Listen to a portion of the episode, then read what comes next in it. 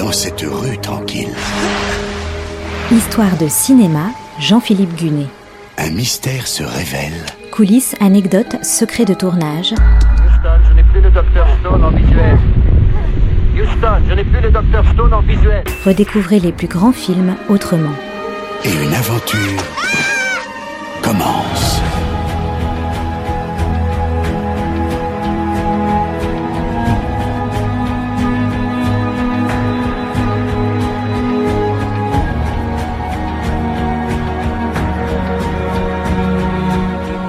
La semaine dernière, je vous ai raconté la genèse de Starship Troopers, un film de science-fiction explosif signé Paul Verhoeven, le réalisateur hollandais de Robocop et Basic Instinct.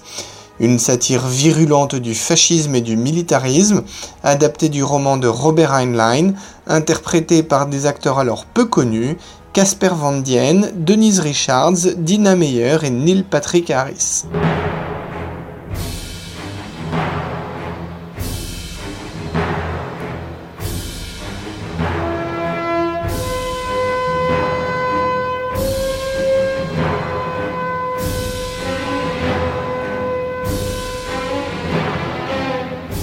Le tournage de Starship Troopers se déroule d'avril à octobre 1996, principalement en Californie, mais aussi dans le Dakota du Sud et le Wyoming. Certaines scènes sont filmées dans les studios de Sony à Culver City, dans la métropole de Los Angeles. Pour la fameuse scène où les jeunes recrues sont à la douche et donc nus, hommes et femmes indifféremment, les comédiens demandent à Verhoeven de la diriger en étant nu lui aussi une demande à laquelle le cinéaste se plie bien volontiers, tout comme son directeur de la photo.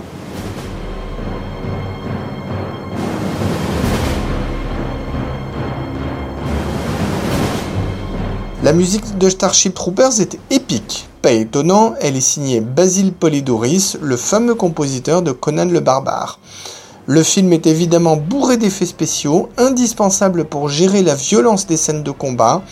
ILM y collabore, Industrial Light and Magic, la société de George Lucas spécialisée dans le numérique, célèbre pour son travail sur Star Wars, même s'ils ont travaillé sur beaucoup d'autres films. Le studio Phil Tippett, spécialiste renommé des créatures animées, est aussi de la partie. Pour la scène où un arachnide tue une vache, la vache en question est bien évidemment numérique. Les arachnides sont également numériques, quelques répliques robotiques grandeur nature sont tout de même construites. Paul Verhoeven en personne se jette devant les acteurs, saute et crie comme s'il était un insecte géant. Le but, évidemment, est de filmer leur réaction.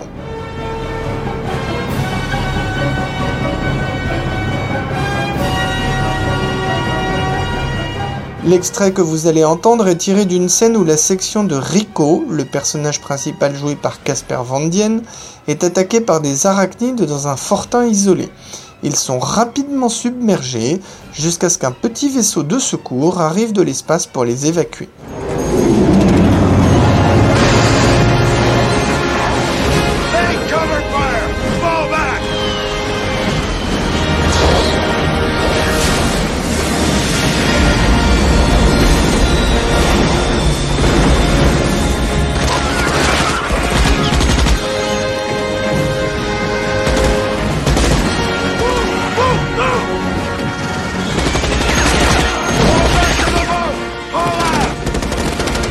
La première de Starship Troopers a lieu le 4 novembre 1997 à Westwood, près de Los Angeles.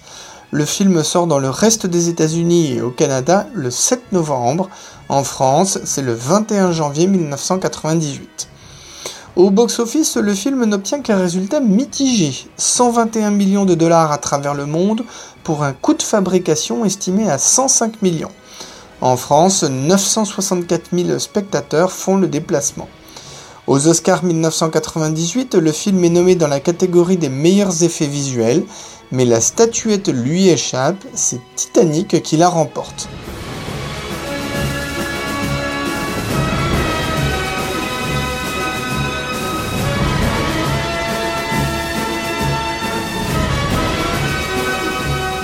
Alors, du coup, pourquoi Starship Troopers est-il aussi mémorable?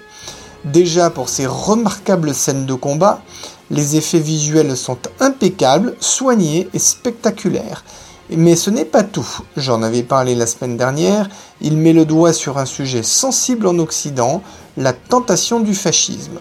Pour combattre les arachnides, l'humanité fonctionne comme un vaste régime militaire avec un décorum calqué sur celui des nazis, mais également très américain dans son style. Verhoeven est limpide. Le risque de la dictature, nous le portons en nous-mêmes. Le constat est désagréable à entendre, surtout auprès du public américain qui préfère habituellement les grands élans patriotiques.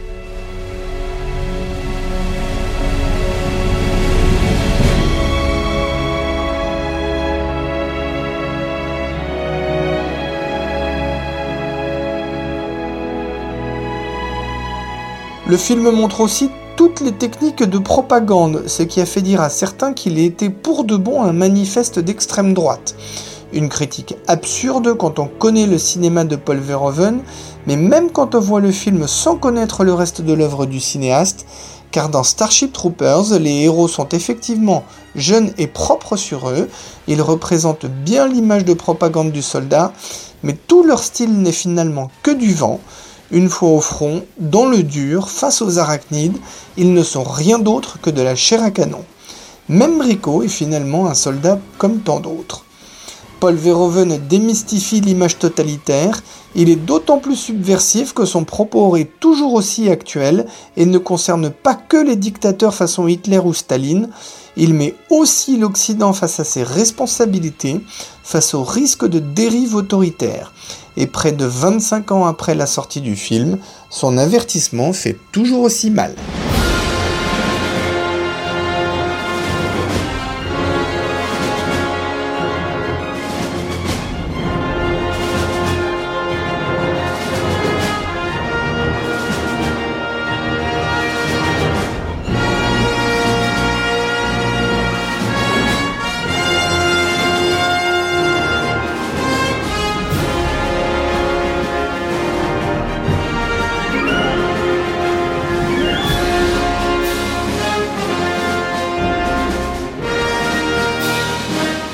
C'était Histoire de cinéma avec Jean-Philippe Gunet, à retrouver chaque semaine et en podcast sur notre site internet artdistrict-radio.com.